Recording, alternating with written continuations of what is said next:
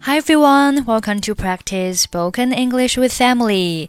欢迎收听和 Emily 一起练口语，我是 Emily。Okay, today's sentence is How do How do you? How do How do you 表示你是怎么怎么样的。比如说，这个用你们的话怎么讲？How do you say this? in your language.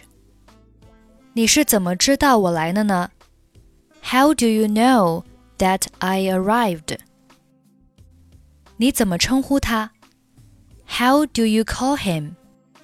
在实际的对话当中，How do you 当中的 do you 可以弱读成的呀，所以是 How do How do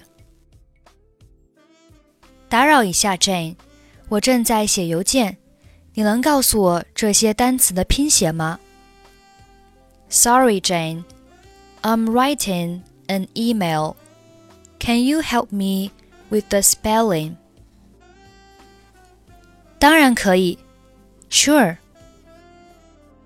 Purchase 怎么拼？How to spell purchase？你说什么？你应该说该怎么拼。 Pardon? You should say, How do you spell? 哦，对不起，请问该怎么拼 purchase? Oh, sorry. How do you spell purchase? Purchase 是什么意思？Purchase. What does that mean? Purchase，你知道，比如我想 purchase 一些东西。 purchase, you know, I want to purchase some goods. Ah, purchase, P U R C H A S E. Ah, purchase, P U R C H A S E. Purchase，好的，还有怎么拼啊？不好意思，请问 character 怎么拼 ？purchase. Okay, and how to spell? Uh, sorry, how do you spell character? 不好意思，家里，什么是 character? I'm sorry, Gary. What's a character? 比如说汉语中的汉字，like a Chinese character. 哦，你说的是 character, C H A R A C T E R. Oh, you mean character? That's C H A R A C T E R.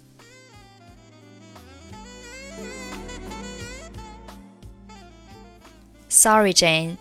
I'm writing an email. Can you help me with the spelling? Sure. How to spell purchase? Pardon? You should say, How do you spell? Oh, sorry. How do you spell purchase? Purchase? What does that mean? Purchase, you know, I want to purchase some goods. Ah, purchase. P U R C H A S E. Purchase.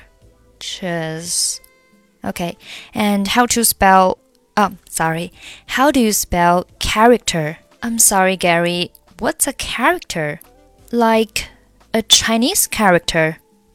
Oh, you mean character?